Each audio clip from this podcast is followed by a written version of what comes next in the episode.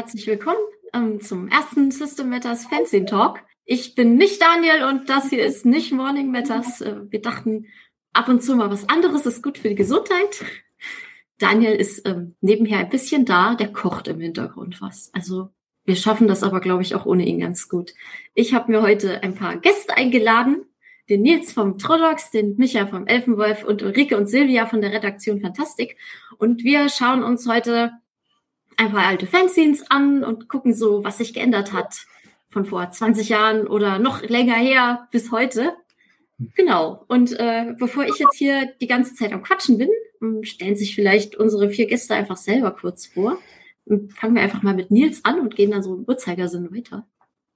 Ja, dann mach das mal ganz kurz. Also ich bin 86 zum Rollenspiel gekommen und das hat mich total äh, geflasht. Ähm, und eigentlich auch seitdem in der Fanzine-Szene drin. Also ich habe auch gleich 86 mit einem Kumpel das erste Fanzin gemacht. Das habe ich auch mitgebracht für nachher. Und äh, jetzt mache ich den Trodoc schon seit sehr, sehr langer Zeit und bin stolz drauf, dass es inzwischen das älteste Überlebende ist. Ja, ja Michael, vielleicht machst du okay. einfach weiter. Ja, ich bin äh, äh, mittlerweile junge 56, ähm, bin 1989 mit DSA äh, quasi Rollenspiel äh, äh, geprägt worden, habe dann Mitte der 90er angefangen, auch äh, aufgrund der vielen, vielen Fanzines, die es da zu dem Zeitpunkt gab, das ist äh, das, das Jahrzehnt der Fanzines gewesen, muss man so sagen, äh, habe ich angefangen, auch ein eigenes DSA-Fanzine zu machen, den Elfenwolf, der leider, leider, leider über die sechste Ausgabe nicht hinausgekommen ist, aber ich bin trotzdem nach wie vor Rollenspieler und Fanzine-Fan. Mädels. Ja, Ulrike. Ja. ja gut, also ich bin Ulrike Pellchen von der Redaktion Fantastik. Und ähm, ich habe, wann habe ich denn angefangen? 88. Ne? Ja, genau. Habe ich mit dem äh, Rollenspiel angefangen. Ähm, und zwar auch durch Silvia, weil wir uns in der Cafeteria in der Uni Bochum getroffen haben.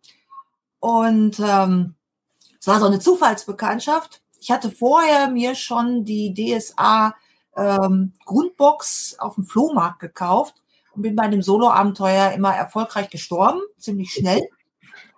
Fand das aber trotzdem ganz toll. Und ähm, ich äh, habe mich dann auch irgendwie bin, ich weiß gar nicht mehr, wie ich da dran gekommen bin an Fanzines. Ähm, ich weiß es wirklich nicht mehr, weil ähm, es gab ja kein Internet. Ähm, wir hatten, glaube ich, irgendwie in Bochum einen Rollenspielladen. Ich glaube, da habe ich die ersten entdeckt oder so, keine Ahnung mehr. Und äh, ich fand die einfach toll und dann fing ich an, ähm, mir die zu kaufen, die mich eben interessiert haben. Deshalb habe ich einige natürlich nicht. Und ähm, habe da mit vielen Kontakt gehabt, unter anderem auch mit Micha, mit dem tollen Elfenwolf, eines meiner Lieblingsfanzines, wie ich einfach so sagen möchte. Und natürlich auch mit Nils vom Trodox.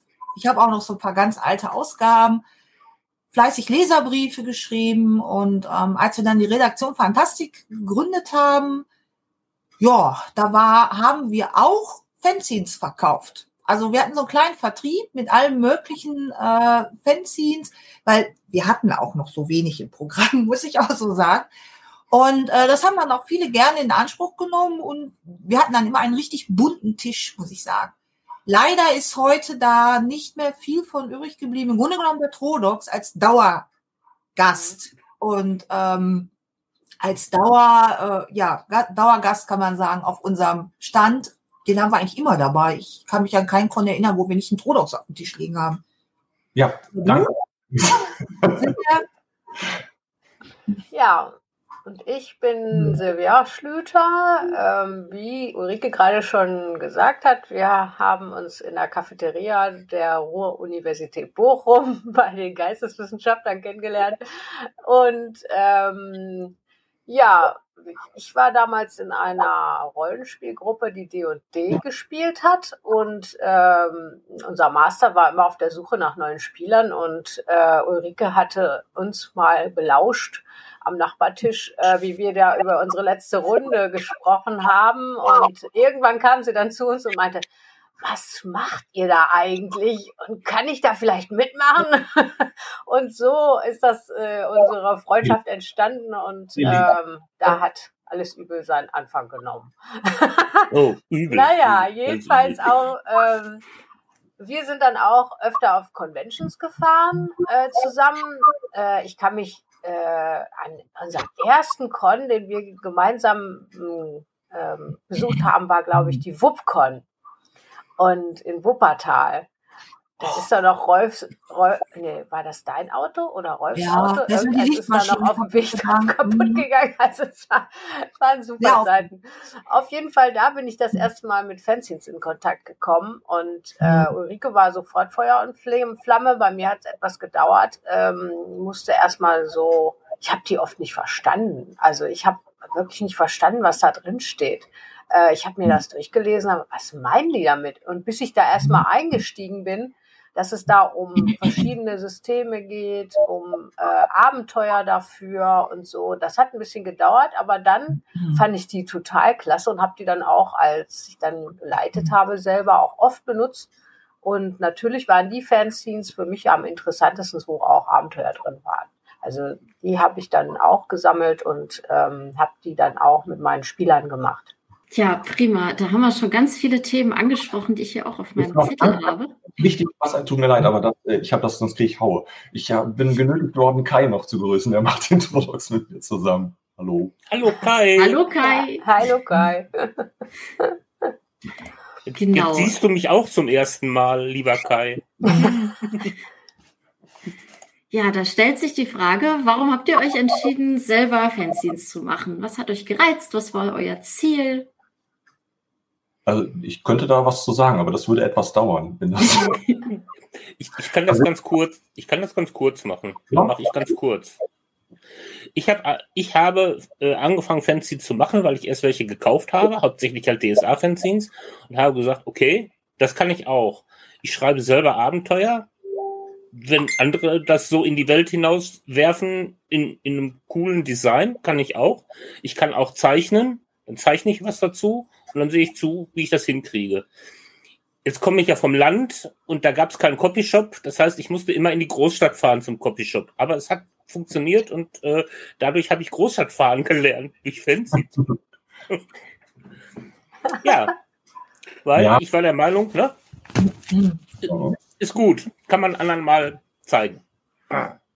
Nils, Das war vom Styling, war deins ja auch immer, das hat echt Maßstäbe gesetzt. Also das erste Ausgabe, das sah gar nicht aus wie eine Erstausgabe, ne? Das kann man so auf jeden Fall. Ja, bei mir geht das sehr weit zurück. Ich hab, bin so äh, elf, zwölf Jahre alt gewesen. Da habe ich nach der Schule ähm, länger auf meinen Vater in seinem Büro äh, warten müssen und habe da eine manuelle Schreibmaschine stehen sehen.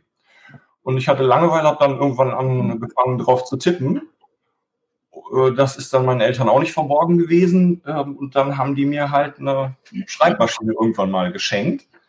Dann habe ich halt geguckt, irgendwann, also das nur drauf rumtippen war dann langweilig. Dann habe ich angefangen, mit einem Kumpel zusammen lausig schlechte Krimis äh, zu schreiben. Und dann kam eben 86, da bin ich 14 gewesen, ähm, kam das Rollenspiel dazu. Und das ist genau der Motor gewesen, den ich eigentlich gesucht hatte, weil ich da was schreiben konnte, ohne dass es so künstlich wirkt. Ich hatte von Fanzines gar keine Ahnung. Ich habe, das hier ist das, ist das erste Abenteuer, was ich geschrieben habe, der Schatz der Magie. Und man sieht hier oben auch noch, ähm, das ist mit der Schreibmaschine ähm, mit Buchstaben zusammengesetzte Schrift halt. Ne? Also das äh, so sah das am Anfang aus.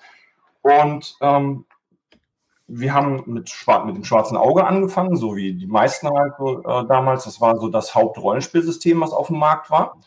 Äh, kannten aber auch noch nicht den aventurischen Boten. Das kam erst später. Und wir haben relativ schnell, äh, der Kumpel, der mich zum Rollenspiel gebracht hat, den Harald Könke, den kennen vielleicht einige auch noch von früher, haben wir dann unser erstes Fanzine rausgegeben. Den äh, Adventure Master war das damals. Und ja, das, also bevor wir wussten, dass es den Boten gibt, wir haben sogar, eine, ich habe eine alte Werbung gefunden. Äh, so sah das aus. Das ist mit einem Umdrucker gemacht auf ähm, Blau dann im Prinzip und in wirklich übler Qualität. Wir, haben, wir wussten noch nicht mal, äh, dass man damals eigentlich als Büchersendung deutlich Porto sparen konnte. Wir hatten den dreifachen Preis damit angegeben. Und das war dann das erste Heft, was rausgekommen ist. Wow. Oh. Mhm. Das sieht sieht innen ähnlich aus. ja, das, sind so, das ist so typisch äh, Hack and Slay, Dungeon-Kram und so weiter. Also da sind so alle Zutaten drin, die man sich so standardmäßig vorstellen kann. Und das ist so der, an dem Punkt, als ich damit angefangen habe, habe ich gedacht, so da kommt irgendwie alles zusammen. Ich hatte Bock auf Zeichnen, auf Fotografie, ich mochte Layout gerne, ich habe gerne geschrieben und das passte alles genau dazu. Da war dann klar, da komme ich auf jeden Fall nicht wieder von weg. Ulrike, du hast gesagt, du hast auch eine große Sammlung. Wie kam es? Ja, ja, wie kam es? Wie gesagt, ich weiß gar nicht mehr genau die Anfänge. Damals, muss ich jetzt ganz klar sagen, musste man sich die physischen und wenn ich äh, die ähm, bestellen wollte, dann musste ich das per Brief machen. Also an die Jüngeren, das ist dieses Blatt Papier, das man dann handschriftlich oder vielleicht dann mit der Schreibmaschine beschriftet hat und ein Kuvert gepackt hat und mit Briefmarken bezahlt. Denn es gab noch kein PayPal, PayPal, wie man auch immer das ausspricht, oder Überweisung, sondern ich habe dann die passenden Briefmarken dazugelegt und habe die dann bestellt. Manchmal habe ich dann auch einen Leserbrief geschrieben, wenn ich das Fanzine schon kannte. Die wurden dann auch gerne immer abgedruckt. Also die ersten Seiten von Fanzines bestanden immer oder meistens aus mehreren Leserbriefen, weil ich glaube, die waren noch mal froh, wenn sie welche bekommen haben. Ja, und dann ja. habe ich da, ich habe mal, ich zeige nur mal so einen Stapel, das ist nur ein Ausschnitt. Ne? Also ich habe hier äh, so einen Stapel A5. Es gab auch noch kleinere, gab es auch noch. Oh Gott, Sphinx, ja. Die Sphinx, ja, genau. Wir kennen sie alle, also wir kennen sie. Es gab natürlich auch große Fanzines hier im A4-Format. Das ist eines meiner Lieblingsfanzines. Neben, natürlich neben Trodox und Elfenwolf, selbstverständlich. Ja, und das hat sich dann irgendwie so angesammelt. Man war dann auch irgendwie in Kontakt miteinander. Und die Fanzine-Macher haben auch mal Cons gemacht. Da gab es, glaube ich, zwei. Ähm, einmal ja. äh, ähm, ich weiß gar nicht mehr, wie die hießen, Kontrolle mit Ingo Schulz. Ja, genau. So einen kleinen, wo es unglaublich kalt war. Wir haben unter dem Dach geschlafen. Das war, glaube ich, die kälteste Nacht meines Lebens. Und äh, im Unterraum gab es so einen kleinen Holz- oder Kohleofen. Das war schön. Da haben wir bis tief in die Nacht ähm, Space Beans gespielt. Das weiß ich noch. ja, genau. Und da haben wir über Fanzines gesprochen. Und dann waren wir irgendwo mal in einer Jugendherberge, ich glaube in Kassel oder ich, ich, weiß gar nicht mehr, wo das war. War, war das nicht Biel, Bielefeld oder so? Ich, mein, ich, ich weiß es echt nicht mehr. Da haben wir aber selber eins gemacht, Kontrolle hieß, glaube ich, der Kon. Ich habe das leider nicht mehr gefunden. Ich bin, wie gesagt, umgezogen. Es ist garantiert da, aber ich habe es nicht mehr gefunden. Ich kenne ähm, nur die erste noch. Das war, glaube ich, die Konfitüre. Da war Christel Schick genau. Ah, ja. ja. So, und ich habe festgestellt, wie laut Erik Winter schnarchen kann. Das war aber. Gab es gab, gab's dann Lagerfeuer? Ähm, ich kann mich nicht kann ein Jahr. Bei dem in der Jugendherberge hatten wir, glaube ich, ich, eins. Ich, ich, war, ich, war, ich war bei einem, da gab es ein Lagerfeuer und die Goebbels haben auf, äh, vom Falken haben irgendwie Musik gemacht oder so. Mm. Sowas war da. Ja, bei uns haben die Elfenwolf, äh, Quatsch, nicht, ähm, hier, ähm, Nordländer. Der hatte der, der eine war, glaube ich, in einer Metalband und der hat dann da immer so ein bisschen gegrunzt. äh, ja, das war schon ziemlich zusammen. Also nicht alle. Ähm, also wie gesagt, ich hatte ja mehr einen Ausschnitt, weil ich die Fanzines sozusagen kontaktiert habe oder mit denen in Kontakt stand, die ich persönlich jetzt eben, die mich interessiert haben, ähm, auch wegen dem Material und so. Ähm, äh, das war dann eben ein Ausschnitt. Da gab es noch ganz andere Bereiche, aber es gab sehr viele Fanzines. Also ich glaube, man kann keine komplette Liste jemals zusammenkriegen. Es gibt so ein Fanzine-Archiv, so ein Wiki im Internet. Da ist eine ziemlich gute Liste drin. Da kann man das ein oder andere. Gordian hat doch ähm, die geleitet, beziehungsweise ähm, Gordian Kaulbarsch. Genau. Der hatte früher mal auch die Nordcon organisiert und geleitet. Ähm, daher kennen wir den. Und der hatte ein großes Fanzine-Archiv. Ja, er heißt jetzt Scheuermann und er macht auch diese, ist auch in dieser Facebook-Gruppe. Es gibt eine Facebook-Gruppe zu, zu den Fanzines. Da, die anfing, äh, habe ich so viele Namen gelesen. Ja, ja.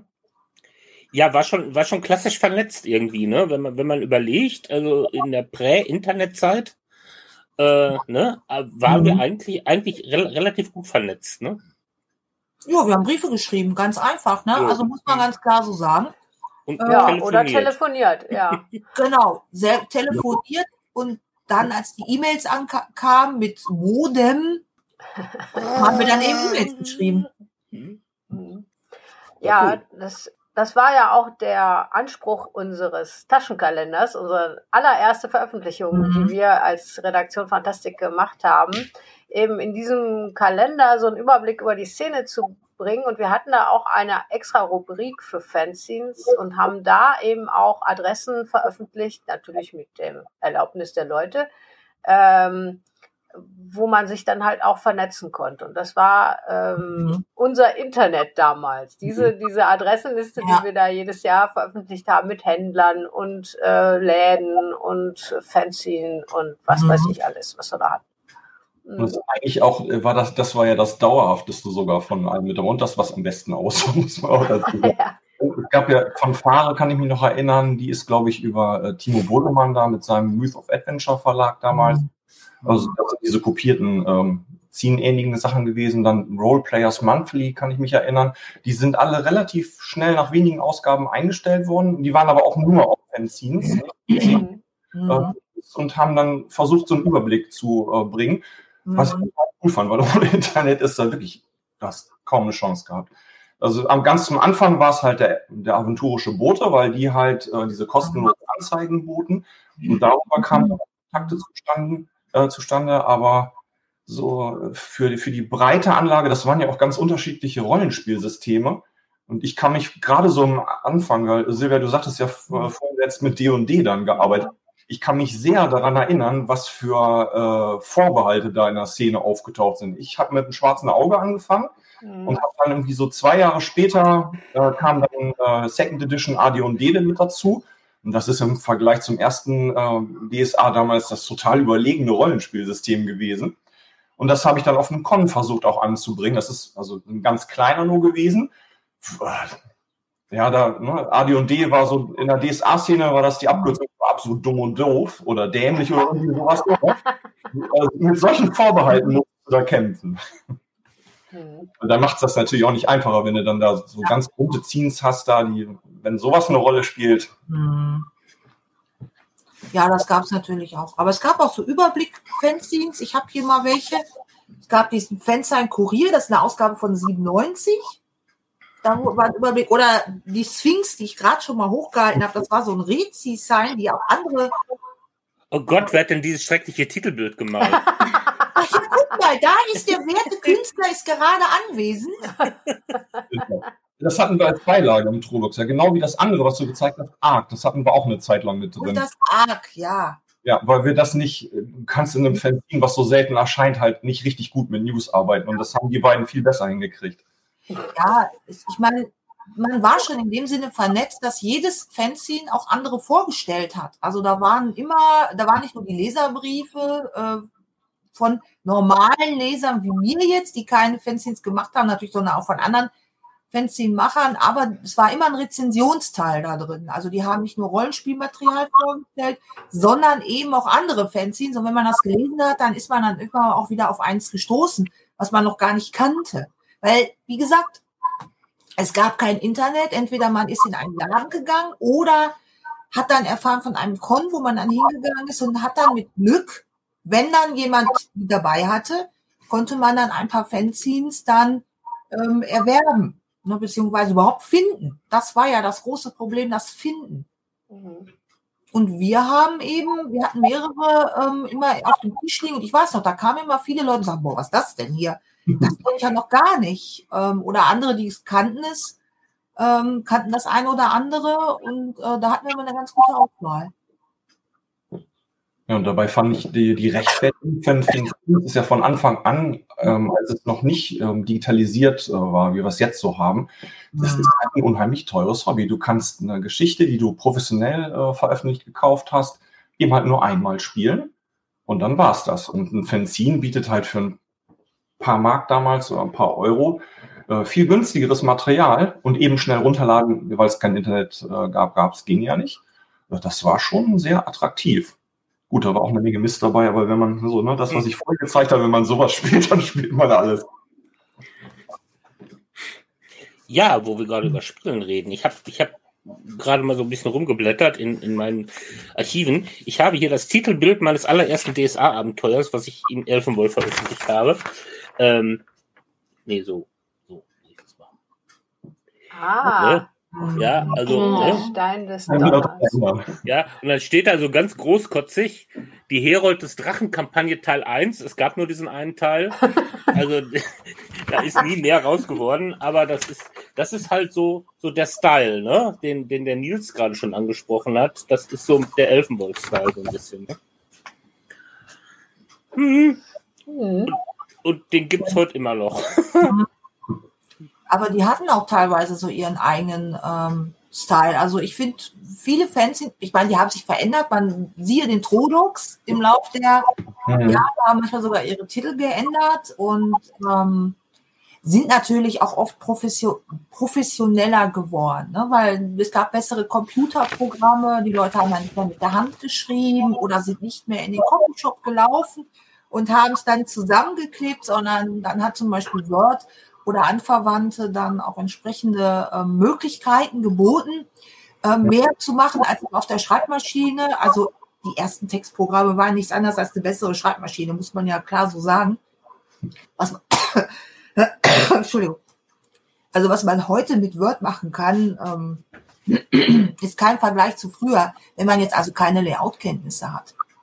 Hm. Das muss man schon sagen. Ja, Aber es war einfach ganz tolle Sachen dabei und manche haben auch nur einfach Spaß gemacht. Äh, also das waren so Fun-Fanzines, ähm, hatte ich so das Gefühl, eher einfach Selbstverwirklichung oder so. Ja, bei dieser einen äh, Convention, die von ähm, Fansign-Leuten gemacht wird, diese Mhm. Kontrolle, da war äh, das Ziel, an dem Wochenende ein Fansign zu erschaffen. Ui. Und jeder hat, äh, der da war, hat dann irgendeinen Beitrag ähm, dazu sich überlegt, entweder was geschrieben oder was gezeichnet oder ein Interview gemacht oder sonst irgendwas. Und am Ende des Wochenendes wurde dann halt äh, daraus ein Heft gemacht und äh, das hat man sich dann mit nach Hause genommen. Hier, wir haben was geschaffen in deinem Wochenende. Das war sehr lustig. Mhm. Und ähm, äh, ich kann mich dran erinnern, dass der hieß ein, äh, es war, glaube ich, es sind sogar zwei Hefte da entstanden in diesem Wochenende. Und eine Frau, die hat ihr Fansign dann Tampon genannt. Das ist die, die, die Yvonne. Yvonne. Ja, genau. ja, genau. Ja, das Mhm. war super. Die gehörte ja auch so mit zu dem äh, Kreis aus dem Emsland, die diese Anarcho-Fanzines gemacht haben, die ich Mhm. irgendwie total cool fand. Das war voll schräg und das hat total Spaß gemacht. Ja, also I- I- Yvonne, Yvonne und ich, wir, wir, wir schreiben uns auch hin und wieder aktuell noch auf Facebook. Also die ist nicht aus der Welt. Also das ist schon. Mhm. Also sie Mhm. hat mir auch dann bewusst gemacht, dass es auch in der Rollenspielszene durchaus Powerfrauen gibt, die äh, ihr Ding da durchziehen, egal wie. Und das, das hat mir echt imponiert. Also völlig super. Mhm. Gab es noch andere Scenes, die euch so richtig in Erinnerung geblieben sind, weil die mal was ganz anderes gemacht haben, total abgefahren waren oder einfach richtig gut waren? Also da, da gibt es eine ganze Menge, aber eins, äh, eins schon hochgehalten, äh, die Rabenhorst aus, die kommt aus, kommt aus Österreich vom äh, Mhm. Bachmeier. Das ist halt, der hat in den ersten Heften, nachher ist das nicht mehr so gewesen, hat er seine Abenteuer alle handgelettert, der hat alles selber Mhm. gezeichnet und der hatte, die Abenteuer waren inhaltlich oft gar nicht so irre vielschichtig oder besonders aufwendig, aber die haben eine unglaublich gute Stimmung schon beim Lesen für den Spielleiter erzeugt. Also das hat richtig Spaß gemacht, mit denen zu arbeiten. Und der war Mhm. umsonst sehr beliebt, auch in, äh, eigentlich im gesamten deutschsprachigen Raum. Ja. Ja. Ravenhorst ist immer gewesen bei dem Abenteuer, da gab es auch schon äh, die, die, die NSC-Karten. Der hat dann für seine ganzen NSCs immer so kleine Karten Die Idee. Ja, ich Auf der eine einen Seite das, das äh, äh, Porträt und auf der Rückseite äh, Werte. Und die konntest du dann so ausschneiden. Das war total irre. Also Mhm. Ravenhorst ist echt, echt eine Marke. Also das Ja. ist schon wow. Ja. Das, das Weil diese Themen am, am, äh, äh, am, am Spielleiterschirm zum Beispiel, das benutze ich heute noch. Das ist eine geniale Idee gewesen.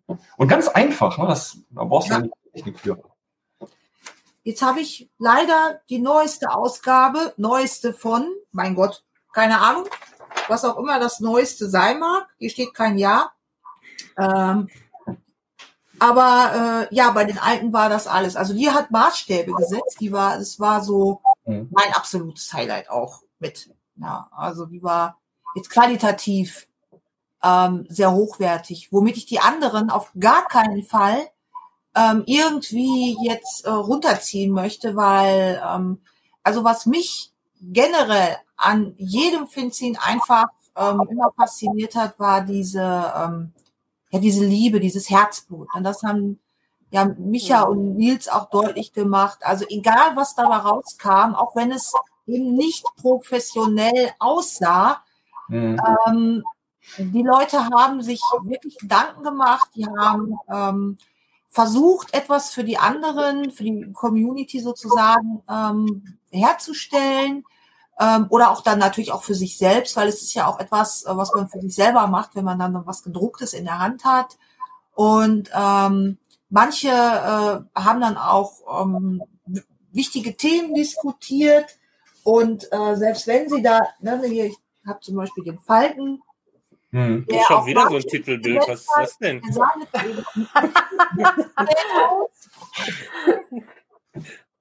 Soll ich das Original mal holen? Nein.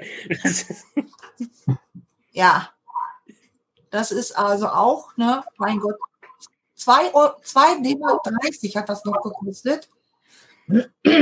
Also solche zum Beispiel, die wirklich auch da Maßstäbe gesetzt haben ähm, und zur Diskussion und über die man dann auch diskutiert hat. Ne? Da kam dann ein ähm, Artikel über irgendein bestimmtes Thema, die, was gerade in der ähm, Rollenspielszene wichtig war.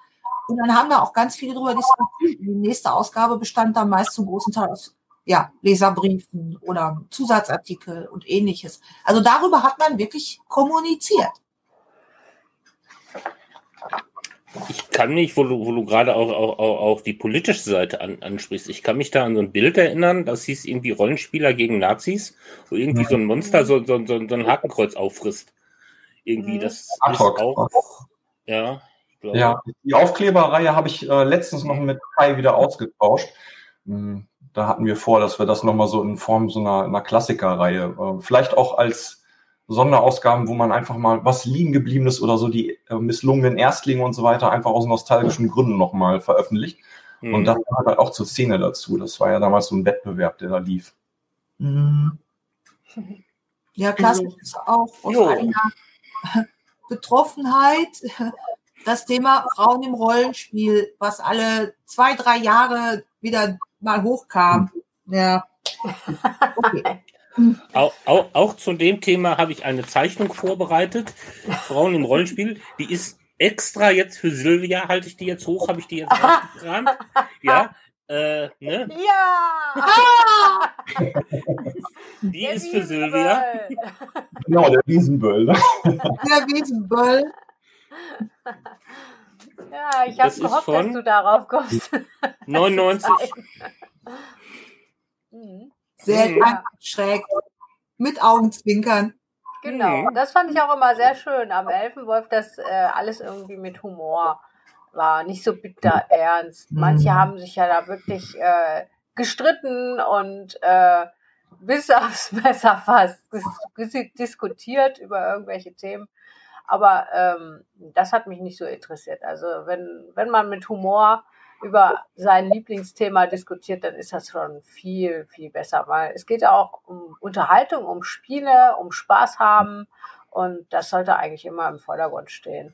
Und das war eben das, was Ulrike auch schon gesagt hat, das, was mich an Fanscience immer so interessiert hat, die, da steckte eben sehr viel Herzblut drin und man hatte eben gemerkt, dass den Leuten das Spaß gemacht hat und das hat mir dann wieder Spaß gemacht. Ich habe das, ich habe mal hier rausgesucht, wie wir das gemacht haben, äh, bevor wir mit Computern gearbeitet haben. Ja. Also, ähm, da hatten wir erstmal so Rahmen, die wir gezeichnet haben.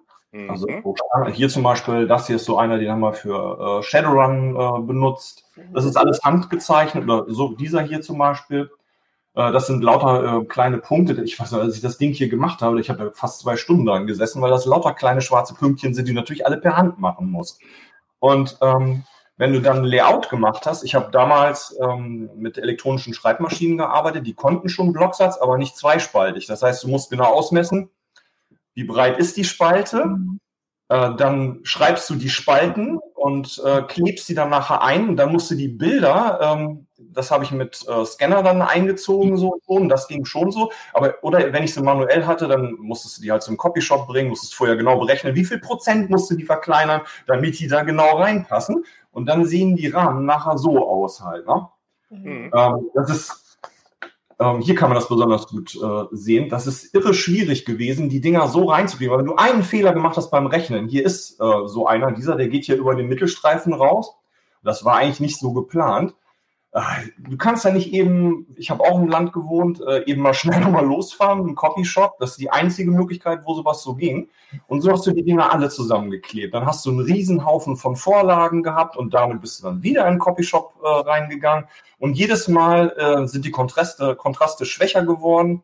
Also ich kann mich erinnern, ich hatte in einem auch mal einen Artikel über Live-Rollenspiele mit äh, Fotos, die habe ich extra sogar mit so einer primitiven Rasterfolie, wie man die früher hatte, mit Weißpunkten, die man drüber legt, ähm, versucht zu rastern. Da ist, da ist nur Schwarz-Weiß nachher übrig geblieben. Das war richtig lustig. Ne? Und ähm, das, also diese hier zum Beispiel, das ist auch tatsächlich die Schnittstelle ähm, gewesen im äh, Trodox. Das ist, das war die Nummer ähm, 8.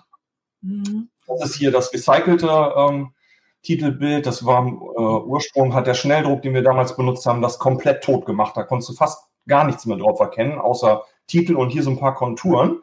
Und die nächste Ausgabe, die war dann schon mit Computer. Äh, das ist diese hier. Also optisch von außen sieht der Umschlag nicht anders aus. So, und von innen äh, sieht das überhaupt nicht spektakulärer aus. Die haben halt keine Rahmen mehr, weil das hier mit einer Textverarbeitung gemacht ist. Wir hatten damals noch keine DTP-Software wo das ging. Dieses hier, wenn man ganz nah anfährt, sieht man, dass ich damals einen Controller-Fehler hatte. Da sind immer so kleine, ähm, das ist mit einem Nadeldrucker gemacht, Artefakte mit drin, die immer mal wieder seitentechnisch auftauchen. Ähm, das hat mich total gefuchst damals, weil mir das halt wichtig war, dass die Sachen auch so für die damaligen Verhältnisse, muss man sagen, gut aussahen. Weil ich äh, von mir ausgegangen bin, wenn ich selber Spielleiter gewesen bin und ich habe halt so ein Heft äh, bekommen, was nicht so ein schönes Layout hatte, weil irgendwie ein Renner bis außen ran und dann ultra kleine Schrift und die Bilder total dazwischen gehauen und so. Da ist bei mir keine Stimmung aufgekommen und die brauche ich im Kopf als Spielleiter. Und das war so die Idee, äh, weshalb man das, weshalb ich gesagt man versucht das doch so wie aus einem Guss zu gestalten. Weil deshalb habe ich zum Beispiel äh, Michaels Elfenwolf von Anfang an echt sehr bewundert, weil der von der ersten Ausgabe aus einem Guss war. Ne? Und das ähm, bei uns lange gedauert, bis wir das hingekriegt haben. Ich, ich habe aber auch geklebt. Kleben finde ich auch nicht schlecht. Das ist, also, na, nicht, dass das jetzt, das ist umständlich, aber man kann das, äh, finde ich, heute genauso gut auch noch machen. Man muss nicht unbedingt dolle Kenntnisse haben, das geht auch so. Jo. Gibt es denn Fragen aus dem Chat oder so? Ich glaube nicht, ne? Bisher noch nicht. Aber wenn ihr Fragen habt, könnt ihr die gerne in den Chat einbringen. Dann werden wir die auch noch besprechen. Also was mir jetzt im Gespräch aufgefallen ist, ist, dass ähm, im Vergleich zu damals und heute äh, zwei grundsätzliche Unterschiede so ein bisschen zu geben scheint. Einerseits, was die Inhalte angeht, andererseits, was die Herstellung angeht. So ähm, inhaltlich waren Fansigns, so wie ich das jetzt verstanden habe, damals auch viel mehr Kommunikationsmedium, was heute ja ganz viel über das Internet gemacht wird und deswegen vielleicht gar nicht mehr unbedingt in so eine Szene rein muss. Oder vielleicht doch, also vielleicht hätte es ja auch Vorteile, sowas wieder mit aufzunehmen. Und ja, Herstellungs ja, es gab ja mal ähm, äh, Fandom United unter anderem. Das war ja das so eine äh, kleine, ein kleines Team gewesen, wo mhm. äh, jeder Zieher, der daran teilgenommen das war eigentlich für Zieher gesagt. Genau. Wusste, Ulrike sucht schon. Das habe ich mir schon gedacht. Eine Art eigenes Mini-Ziehen gemacht, aber die waren im Grunde genommen auch, ja, eigentlich war das nicht mehr als eine breite angelegte Kommunikation. So richtig Inhalte waren da sonst nicht so furchtbar viele drin. Ähm, das hatte unter anderem, fand ich, deshalb auch Charme, weil es halt viel langsamer ist als Online-Kommunikation. Die hätte man damals auch machen. Das ist ein relativ, äh, können das ein relativ spätes Ziehen gewesen. Aber das ist nicht, ist nicht dasselbe. Ne? Das, ist, das ist einem Publikum zugänglich, die alle gleichzeitig das sehen. Du hast mehr Rückläufer.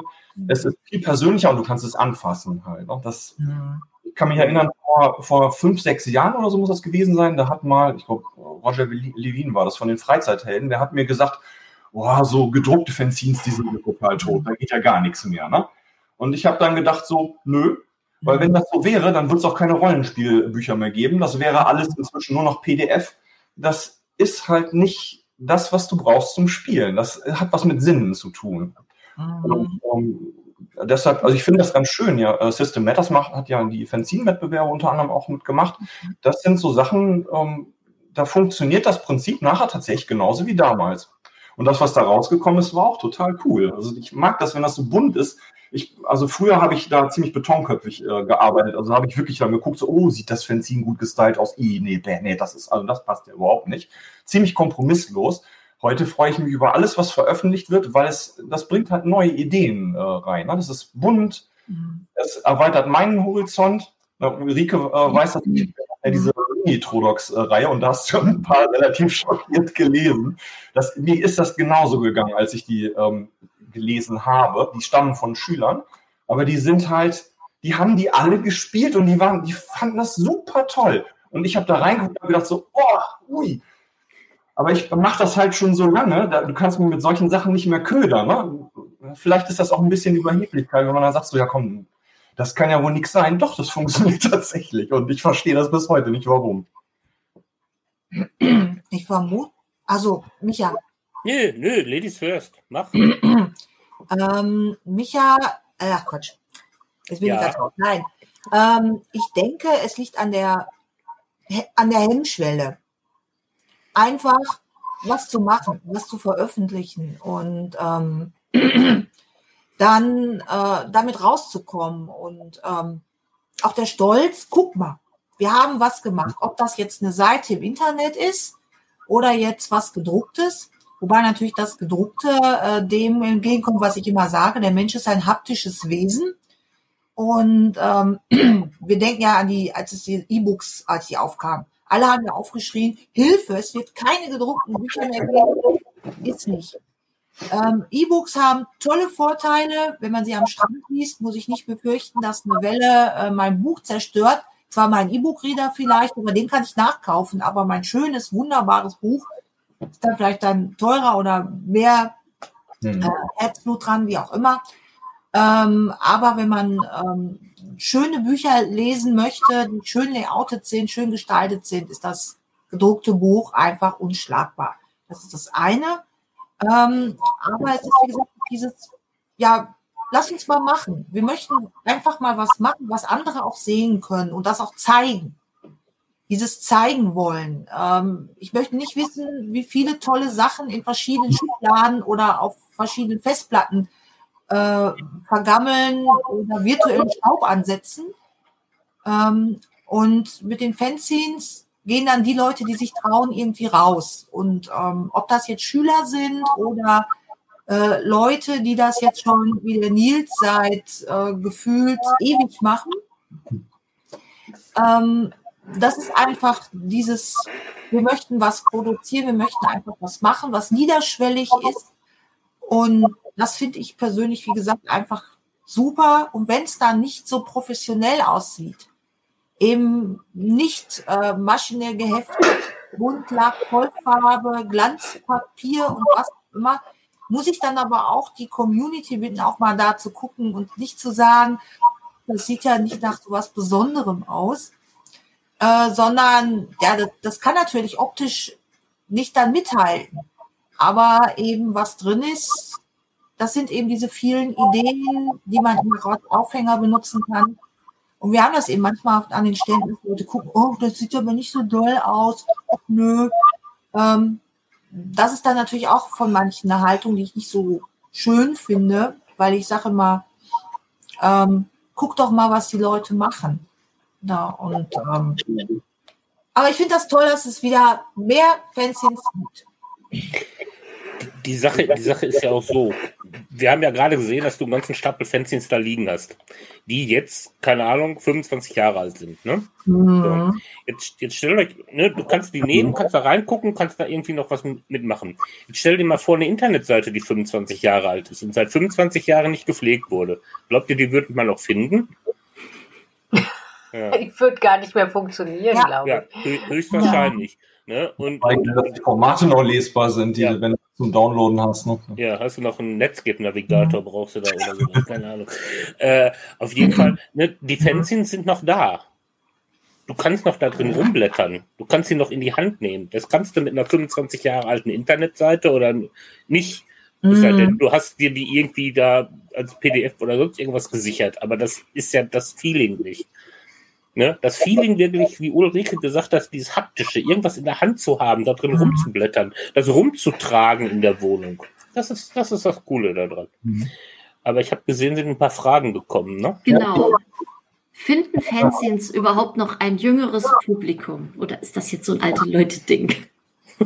äh, doch, auf jeden Fall. Also ich hatte sehe das gerade, weil da einer auch anders noch was so schrieb. Dass, ähm, also ich bin Lehrer halt von äh, Beruf her und äh, in NRW am Gymnasium ist das so, dass es auch Literaturkurse gibt. Dass in dem Rahmen äh, werden Theaterprojekte gemacht, Filmprojekte oder ich mache halt jetzt seit längerer Zeit, früher habe ich Hörspiele gemacht, jetzt ähm, Rollenspiel, also spielbare Geschichten schreiben. Und ähm, das ist dann von Anfang an klar, dass die auch mit äh, veröffentlicht werden. Die werden da auch testgespielt, das Ganze. Und die Schüler sind richtig froh, wenn die die Sachen nachher in der Hand halten, wenn die das sehen können. Die sind total stolz drauf. Ja, das, ähm, Ulrike sprach ja davon, dass diese sich einfach mal trauen. Ähm, viele brauchen so ein bisschen diesen Schubs, die glauben, dass sie das selber nicht so hinkriegen insgesamt, sind dann ähm, überrascht, wenn sie sehen, wie es dann auch am Ende aussehen kann im Grunde. Das motiviert. Der ein oder andere schreibt dann tatsächlich selber auch mal was oder spielt einfach nur. Das ist ja die, dafür macht man das Ganze ja eigentlich. Die spielen dann Rollenspiel, bleiben dabei, arbeiten mit der Fantasie, vielleicht kommt dann später noch mal was raus dabei. Das finde ich total äh, super. Also das ist immer noch aktuell. Mhm. Ja, der pädagogische Aspekt bei Rollenspielen ist ja unbestritten. Mhm. Auf jeden Fall. Es, es, ist ja auch so, dass es mal eine Zeit gab, ich weiß nicht, ob das immer noch so ist, wenn man sich irgendwo beworben hat, ein Bewerbungsanschreiben weggeschickt hat, da haben manche auch reingeschrieben, ich mache in meiner Freizeit Rollenspiel. Dadurch bin ich äh, befähigt, ein, ein, ein, Team zu leiten und in einer Gruppe zu arbeiten. Äh, ist halt so. Mhm. Ne? Darf man nicht unterschätzen. Nee, das ist ein ganz großes Thema. Ähm, da hat ja auch bei äh, Twitch ähm, Hendrik Fischer vom noch nicht ganz Rollenspielverband drüber gesprochen. Also es gibt unheimlich viele Soft Skills. Das kann Nils als Pädagoge natürlich besonders bestätigen, ähm, die da eigentlich äh, auch gefördert werden. Und ähm, selbst wenn man selber jetzt das vielleicht äh, nicht so gesehen hat oder sieht, aber es ist einfach so. Ne? Also Leute, die sich vielleicht vorher nicht so getraut haben, machen dann was und wenn es dann im Team ist, dann die erste kleine Geschichte, die erste Zeichnung mhm. oder ein Layout, wer da was kann und dann zusammen etwas gemeinsam auf die Beine stellen. Das ist das ja im Grunde genommen. Mhm. Und faszinieren äh, tut das tatsächlich immer noch. Also ich mache zum Beispiel häufig auch, wenn mal so eine Vertretungsstunde ähm, bei verschiedenen Jahrgängen ist, dann packe ich den alten Klassiker aus. Den kann man auch gut improvisieren. Hier Schwarze Auge, Silvanas Befreiung. Der absolute Klassiker. Das kann man super auch mit einer Klasse spielen. Die spielen, die leiten zusammen Alrik als Figur durch dieses Abenteuer durch und äh, natürlich schaffst du das nicht in ein, zwei Stunden grundsätzlich, aber die kommen teilweise drei, vier Jahre später noch. Wir haben doch damals, können wir das nicht weiter, nach vier Jahren dann, ne? ähm, also das hat, das funktioniert offensichtlich noch genauso wie damals bei mir. Äh, da hat auch ein Abend gereicht, dann war es, der Drops war gelutscht, dann ging das nicht mehr an.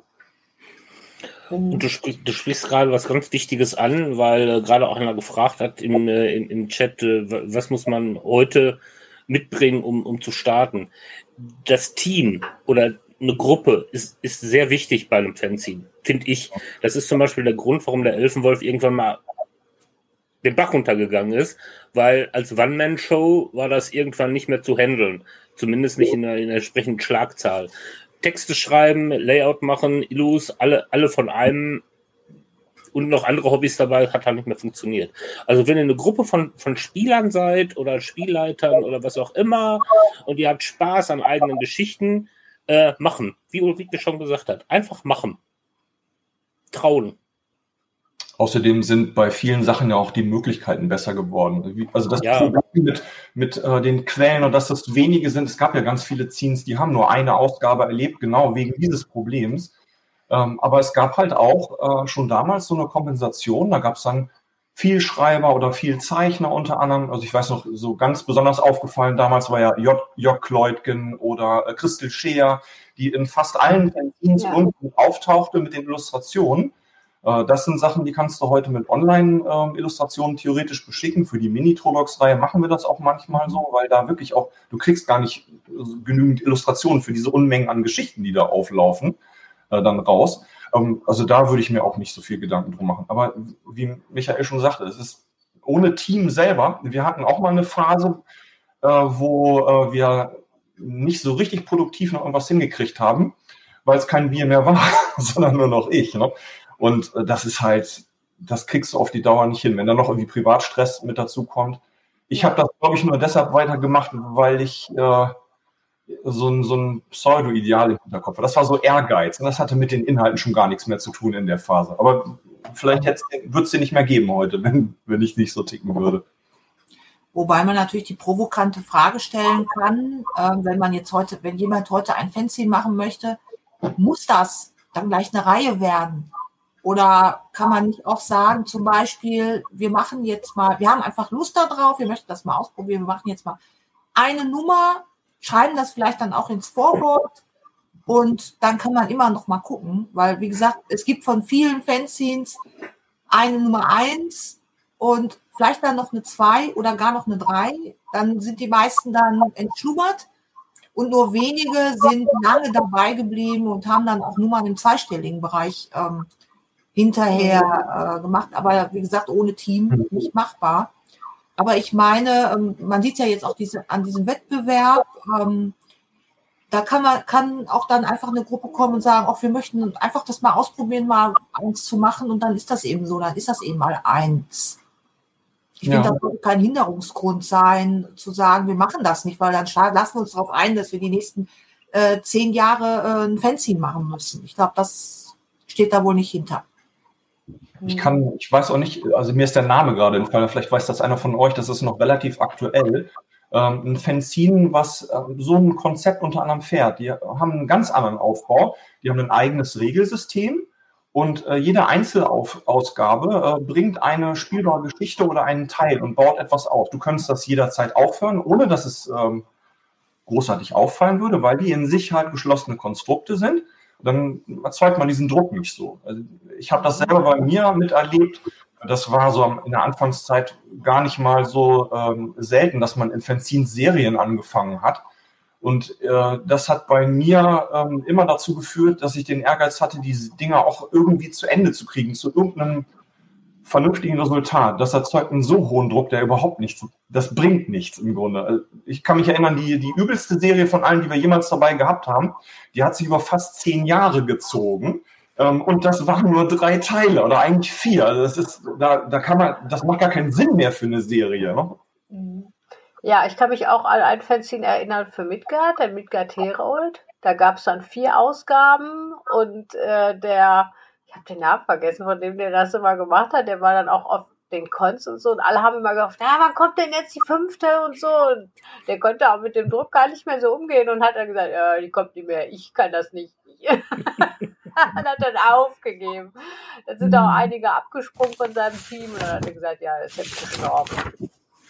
Also das ist äh, damals auch äh, von der Community gab es da schon Druck auch äh, immer weiterzumachen, denke ich, für die mhm. Leute, die Fanzines gemacht haben, weil die wollten dann immer mehr, mehr, mehr.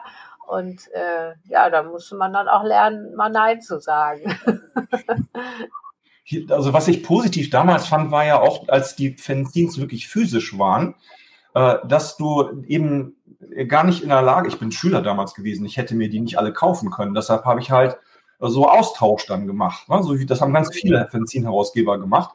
Aber du kriegst natürlich die Zines auch nur, wenn du selber eins herstellst. Also bleibst du länger mit dran halt. Und das war eine ganz gute Angelegenheit. Ja, das äh, ja, ja. führt auch schon so ein bisschen in dieses nächste Thema, wozu es jetzt auch schon Fragen gab. Und zwar einerseits, wie generiere ich denn Aufmerksamkeit für mein Ziel und ist das anders als damals? Also wie hat man das früher gemacht? Wie macht man das heute? Und dann, wie verkaufe ich denn oder wo verkaufe ich heutzutage meine Scenes? Also ist das eher in Cons, in Läden, ähm, Online-Shops, direkt äh, von mir persönlich? Am besten alles zusammen. ja, wenn ja, dann in welchem Verhältnis? So wie, also wahrscheinlich geht's da so ein bisschen auch um die Planung. Also einerseits, wie mache ich Leute auf mein Ziel aufmerksam und andererseits, wie werde ich es dann an die Leute los? Hm. Ja gut, aufmerksam. Ich meine, wir haben den Fanzine-Wettbewerb von System Matters angesprochen. Das ist eine gute Idee.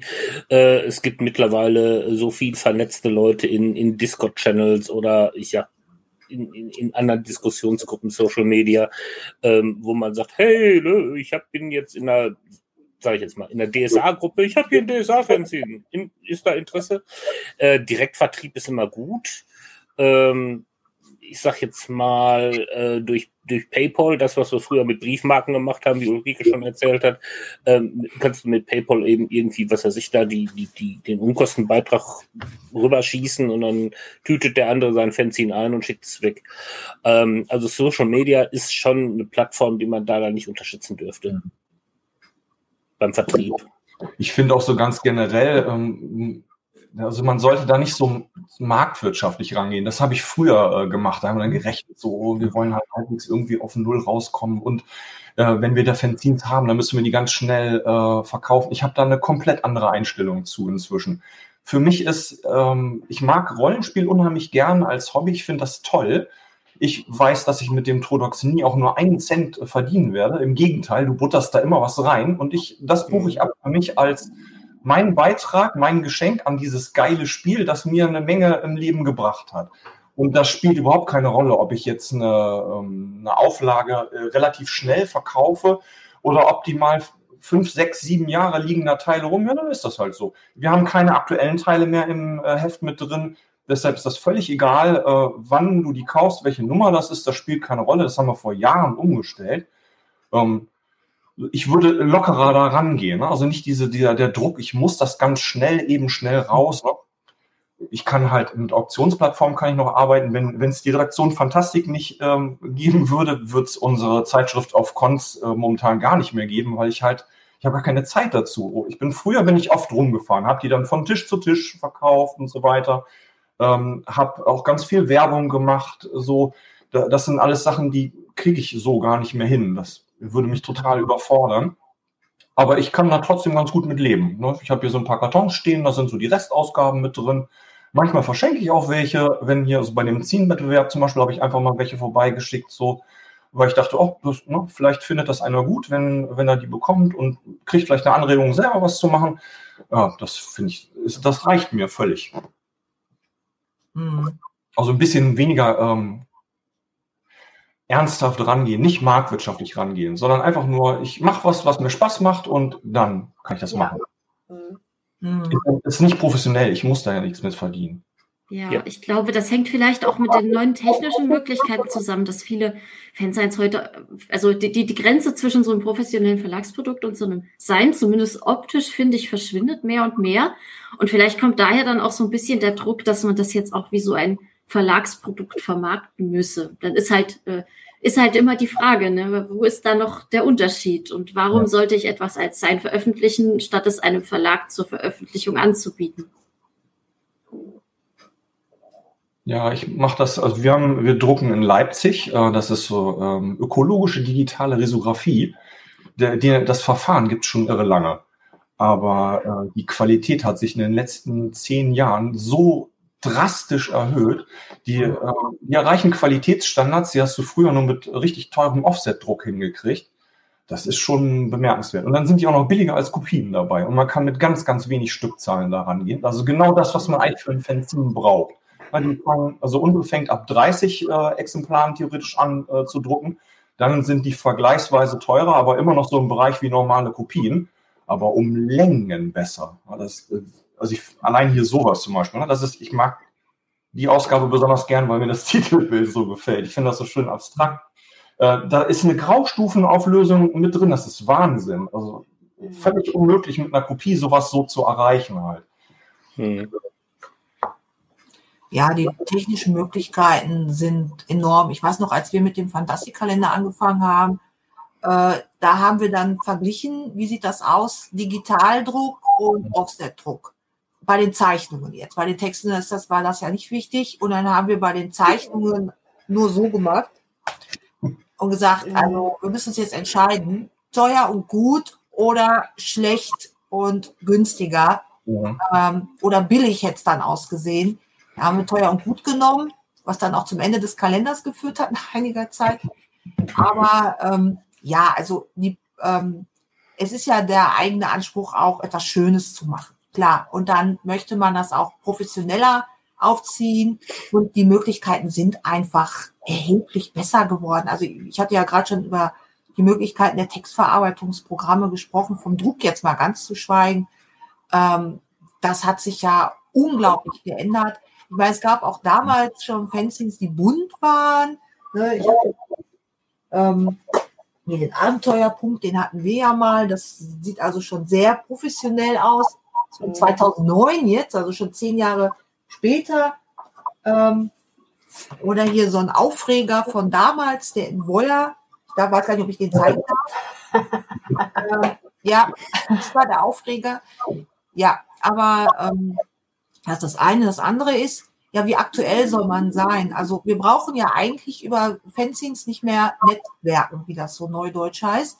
Das braucht man ja nicht mehr. Das haben wir damals ja gemacht. Und äh, das war ja auch ganz äh, massiv, ähm, wurde das ja auch gemacht. Heutzutage kann man das, wie Nils das auch sagt, man lässt das Aktuelle weg, also auch provokante Themen, die heute eher anders diskutiert werden. Und äh, produziert einfach einfach jetzt in Anführungsstrichen natürlich Material. Und ähm, oder schreibt eine Geschichte oder äh, präsentiert sein Bild oder sowas und dann hat man natürlich zeitlose Sachen geschaffen, die man äh, auch nach zehn Jahren noch locker rausholen kann und sagen kann, wow, das mache ich. Ja, und ähm, das so äh, kann man dann natürlich auch vorgehen. Jo. Jo, dann gibt es hier noch Fragen aus dem Chat. Ähm, äh, wie stark muss man denn als Fanziner netzwerken? Ist das unbedingt notwendig? Oder könnte man nicht also ein Fanzine auch alleine produzieren und damit zum Beispiel Differenzen zwischen verschiedenen Autoren vermeiden? Ja, klar, aber dann äh, tritt halt das Problem auf, was äh, Michael gesagt hat. Es ist nicht sehr wahrscheinlich, dass man dann äh, auf viele Ausgaben kommt. Aber das ist ja kein Kriterium für ein Fanzine. Muss ja gar nicht sein. Man kann ja auch nur eine machen. Oder zwei oder drei. Und dann stellt man fest, oh, passt vielleicht nicht so oder ich möchte mich anders orientieren. Das finde ich jetzt nicht schlimm. Ne? Wie, wie hieß das früher dann? Ego-Ziehen, ne? ja, habe ich auch. Also wenn man das nicht hat, also so die so eine Form von Eitelkeit, Ego ziehen dabei, so dann hätte das wahrscheinlich auch gar nicht funktioniert in der, in der Szene. Das ist für ja. die meisten der Antrieb gewesen. Ja, und, und zum Thema Netzwerken, ich, ich sag jetzt mal, du kommst heutzutage ja um, um ein Netzwerk überhaupt nicht mehr herum. Ja. Ne? Genau. Und äh, wenn du sagst, okay, ich möchte gerne für mein Werk, was ich gemacht habe, auch eine Aufmerksamkeit haben, da gibt es immer Mittel und Wege. Du, du kennst dann jemanden, der wieder jemanden kennt, der vielleicht irgendwie einen Kontakt hat zu irgend wieder jemanden, der das wieder weiter streuen kann. Und ich sage jetzt mal Facebook-Gruppen, Discord-Chats, es ist, ist alles möglich. Ähm, wenn du eine, eine Reichweite haben möchtest für dein Produkt, für das, was du geschaffen hast, dann wird das heute auch viel einfacher sein wie früher. Mhm. Ja, und das ist dann auch noch, weil, um nochmal auf die Verkaufsfrage zurückzukommen, die Sache eben, wie man sein Fanzine anpreist und verkauft. Also System Matters hatte ja die Fanzines im Shop. Die waren ja auch so schnell verkauft. Äh, ja, da musste ich einen privaten Kontakt um noch äh, reaktivieren, um eins noch zu bekommen. Die äh, Nachfolge äh, von der Hafenhorst, das muss ich natürlich haben. Hm. anders oder ähm, von Michael. Ne? Ging eben nicht anders. Aber ähm, das ist eben so auf, wenn ich jetzt mal gucke, so auf Cons oder so, gibt es überhaupt keine Fanzines, außer bei uns den Trodox, ne? Werbung, Achtung, Werbeblock. ähm, und äh, das ist also irgendwie ganz zurückgegangen. Also da gibt's irgendwie gar nichts mehr. Warum auch immer, ob die jetzt wirklich nur noch im Online-Shop laufen oder so, oder wie andere Fanzine-Macher das dann machen, keine Ahnung. Ähm, da gibt es irgendwie noch nichts, weil, wie gesagt, früher war man untereinander vernetzt. Dann wusste ich zum Beispiel, wenn ich einen Trodox haben möchte, dann äh, frage ich bei Nils, hast du denn wieder einen neuen Trodox gemacht? Oder bei Michael, gibt es denn einen neuen Elfenwolf? Wann kommt der raus? Ne, die Frage. Mhm. Und äh, dann, wann kann ich den denn dann bestellen? Was wird der kosten und so weiter? Das ist ja heute nicht mehr so. Also da ähm, weiß ich ehrlich gesagt nicht so genau, wie Fanzine-Macher das da machen könnten. Ähm, hm. Ihr Fanzine dann anzubieten, außer jetzt, wie gesagt, wirklich um Community keine, zu schreiben. Keine Schulnote, ähm, ne? Ich habe ein neues Fanzine zum Beispiel über Katzen äh, gemacht. Wer möchte das kaufen? Ich weiß nicht, ob eine Katze auch, schreibt sie auch selbst. Äh, Nein. Gibt es doch hier von Kulu, Katzulu, ne? Ja, genau. Hm. Katzulu, ja. Die, die, spielt heimlich nachts Katzulu, ne? Und solche Sachen. Aber ich finde auch, also wenn, wenn es jetzt um ähm, bei der Frage aus dem äh, Chat so um Probleme geht, die in der Redaktion entstehen können, dass wir haben halt angefangen vor langer, langer Zeit im Trodox und ich habe früher auch als Journalist gearbeitet. Da sind so die klassischen äh, Hierarchien in einer Redaktion eigentlich immer so, dass es Mitarbeiter gibt. Dann gibt es die äh, Redaktion an sich und die war, weil das bei Fanzines meist sehr klein ist, sind das auch die Herausgeber mit. Das sind diejenigen, die ansagen. Deshalb gibt es eigentlich im Grunde genommen auch keine Konflikte, ähm, weil es klar ist, wer was macht. Und die, also wenn man Leute hat, die schreiben, bei uns läuft das in der Regel ähm, aktuell so, wenn jemand äh, was hat, meldet er sich bei uns und schickt uns das dann und wir gucken, dass wir das dann irgendwann veröffentlichen oder wenn wir es halt nicht gut finden, dann gibt es Anmerkungen entsprechend mit äh, dazu so. Aber das ist, da, da wird gar nicht näher darüber diskutiert. Es gibt da keine echten Konflikte. Komm, du musst das aber jetzt machen insgesamt. Nein, natürlich nicht. Ne? Ähm, warum denn auch? Und dasselbe gilt auch für ähm, andere Leute. Also wenn wir haben früher auch häufiger Zeichner gehabt, die auch wirklich bildgenau für uns gefertigt haben. Das ist jetzt auch ein bisschen schwieriger geworden. Aber dann schickst du eben halt ähm, Ideen an die und fragst die, ob die das machen würden. Das ist ja auch alles für lau. Ähm, und dann kannst du dann selber entscheiden, nimmst du das oder nimmst du das ähm, nicht halt diese, die Vorstellung, dass es da zu Konflikten in der Redaktion äh, kommen könnte, wäre ja eigentlich nur dann ähm, eine, die wirklich realistisch Probleme machen würde, wenn du wirklich ein Team vor Ort sitzen hast, wie so einer richtigen Zeitung, und dann fetzen sich die Redakteure dann in so einer Sitzung. Das habe ich bei, ja gut, es hat ein paar Fanzines gegeben, da gab es so zwischen zwei starken Alpha-Tierchen dann Stress, aber äh, in normalen Fanzine-Redaktionen gibt es das eigentlich nicht. Mhm. Tja, dann äh, ich glaube, Jocke zockt hatte vor äh, einer Weile gefragt, ähm, warum man nicht nochmal so eine Fancy-Con machen könnte oder warum wir keine machen. Das kann ich dir sagen, weil er unbedingt mit mir Broken Compass spielen will. Dann melde ich mich auch mal mit an. Ja, würde ich auch mitmachen. Ja. Con quasi schon organisiert. Aber Fanzine am Ende, ne, aus der Runde. Außerdem hat Erik inzwischen mit Ziehern aufgehört, also man kann schlafen. Ich kann, ich, kann, ich kann ja dann mal sagen, dass der, dass der Jocke gerade an einem Fanzine arbeitet und ich durfte das Titelbild zeichnen. Oh. Äh, kann ich das bestellen? Wann kommt das? so Standardfrage. So viel zum Thema Netzwerken, ne? Ja, einfach zu so einem Chat einladen lassen, da vernetzt sich's automatisch. Hm. Ja, aber im Ernst, äh, wie kam es, dass es äh, dann nie wieder so eine Fanzina-Con gab? Klang eigentlich alles ganz gut, was ihr erzählt habt. Ja, das, die, das lag, glaube ich, auch mit an den Team, die das organisiert haben. Ich weiß nicht, ob wie das bei den, ich bin nur bei der ersten gewesen, bei der Konfitüre. Äh, da waren das die Leute vom Nordländer und die waren wenige Jahre später, äh, glaube ich, schon raus, weil das auch, die sind dann in die politische Ebene mit reingegangen, hatten dann keine, kein so richtiges Interesse mehr dran. Also Tobias hat das gemacht. Ähm, der andere ist dann, wie gesagt, eher im Metal-Bereich erstmal reingegangen und hatte andere Interessen da. Und du brauchst ja Leute, die das organisieren, die ein bisschen Beziehungen haben. Und da gibt es nicht mehr so viele. Die, jetzt ist es so, dass äh, viele durchgealtert äh, sind. Ich habe, wenn ich mich angucke, ich habe halt Familie. Ich kann jetzt nicht irgendwie mal so just for fun sagen, oh komm, ich klinge mich immer ein komplettes Wochenende aus, das muss halt alles abgesprochen werden. Und das ist dann schon nicht mehr ganz so einfach. Ne? Mhm. Mhm. Außerdem schreie ich nicht mehr so häufig so, ja, hier, ich mache das auf jeden Fall, weil ich festgestellt habe, dass ich äh, mich schnell mit Sachen äh, vollsauge und dann überfordere. Ja. Genau. Damals hatte man als Student eben auch mehr Zeit. Und jetzt ist der Kalender voll. Ja, mhm. genau. Ja. Also eher ein Auftrag an den Fanzine-Nachwuchs. Genau. ja. Macht das eure eigenen Fanzines. ja. Genau. Es gibt so viele tolle Vorbilder, die man sich, äh, die man sich anschauen kann und ähm, das wäre ja. auch interessant, mal festzustellen, welche Inhalte jetzt die junge Generation für würdig hält, in einem Fanzine zu veröffentlichen. Mhm. Ob sich das geändert es, hat und wie, ähm, das äh, würde mich auch interessieren. Es wird, es wird ja auch mittlerweile von den, von den Verlagen, ich weiß, dass, dass Ulysses das bei DSA zum Beispiel auch macht, äh, oder, oder, oder die Leute von, von, von Free League, dass auch komplette Layout-Vorlagen und alles zur Verfügung gestellt werden digital, um, um mhm. eigene Klamotten zu produzieren, die dann halt da auf den entsprechenden digitalen Plattformen auch angeboten werden können. Ja? Also ja. Äh, die Möglichkeiten, irgendwie seine eigenen Sachen zu veröffentlichen, sind ja erheblich gestiegen. Auch semi-professionell. Ist schon cool.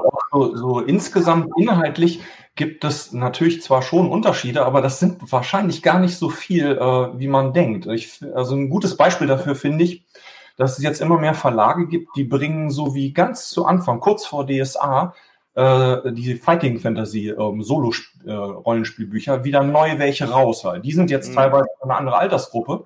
Aber wir haben zum Beispiel beim äh, letzten gedruckten Trodox, ähm, da hatten wir Solo-Abenteuer als, als Schwerpunkt mit unter anderem. Und da habe ich ein, ich, wann habe ich das geschrieben? Ich glaube 1987, ähm, ein ganz altes, unveröffentlichtes Solo-Abenteuer, fast weitgehend auch für, für das schwarze Auge, äh, weitgehend unbearbeitet so mit reingestellt. Äh, und dann kamen noch ein paar andere Sachen mit dazu. Äh, wir haben noch nie eine Ausgabe gehabt, die so schnell ausverkauft war. Zack, okay. weg, raus. Also was ja auch wieder mehr für Solo-Fanzines sprechen würde. Hm. Bei aller Vernetzung, vielleicht ist es auch ganz schön, mal einfach was für sich selbst zu machen. Hm. Auch. Ja, denke ich. Wie gesagt, und ich denke, manche Mat äh, Sachen sind einfach zeitlos. Also, dass man Spielmaterial bringt.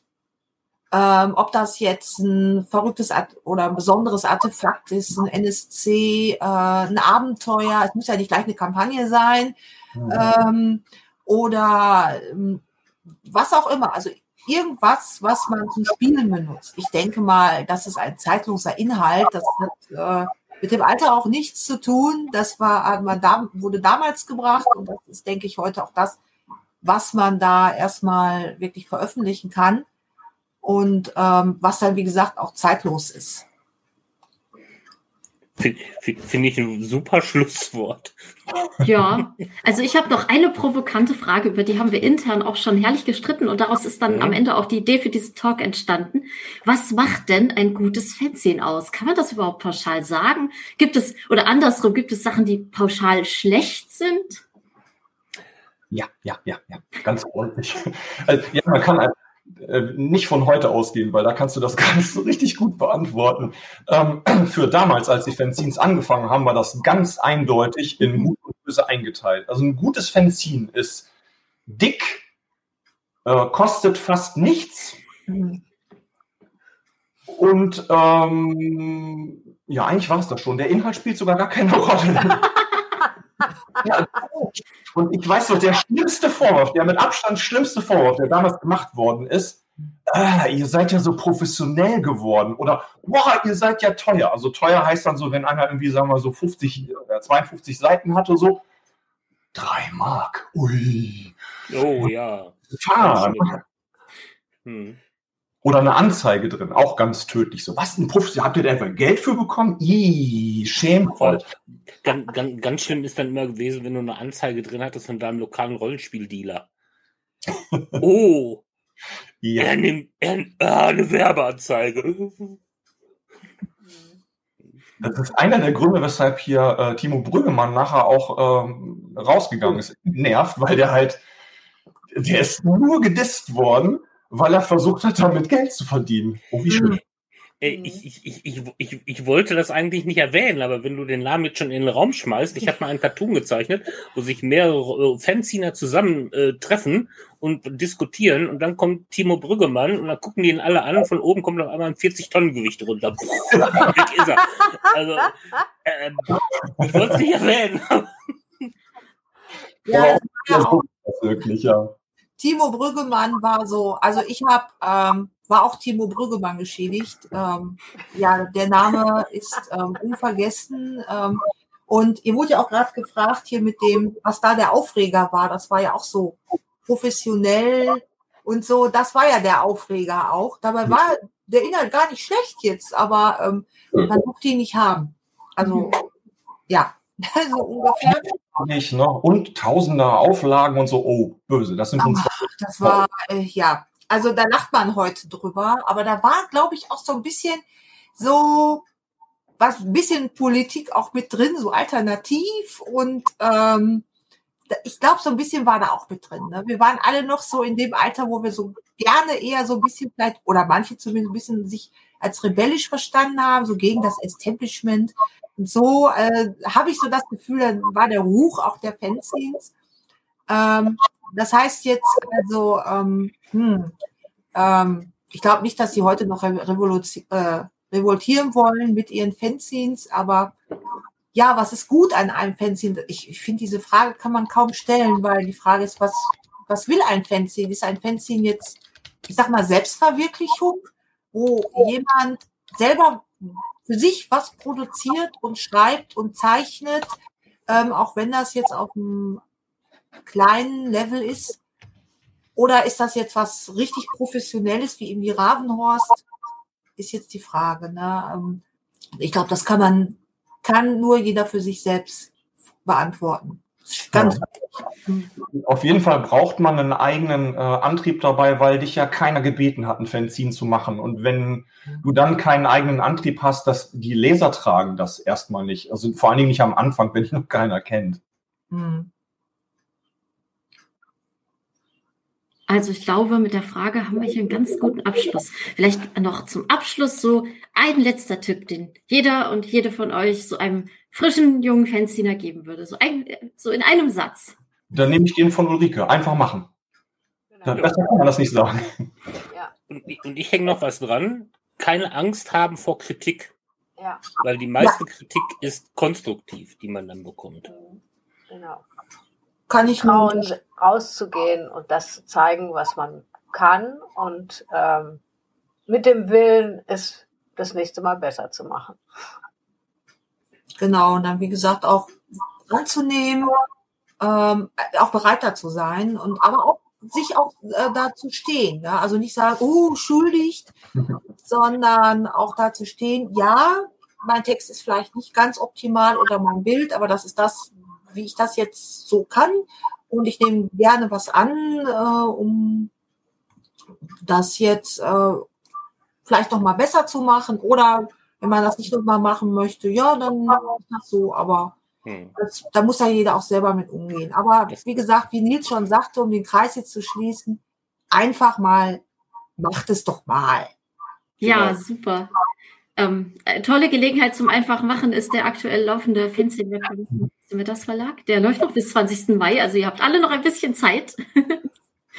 genau. Ja, dann vielen, vielen Dank an unsere Gäste heute. Es war ein wirklich spannendes Gespräch und äh, viel super interessantes Anschauungsmaterial. Danke, dass ihr euch die Zeit genommen habt. Mhm. Gerne, hat Spaß gemacht. Ich habe zu danken. Vielen Dank. Dann bis zum nächsten Mal. Bye, bye. Tschüss.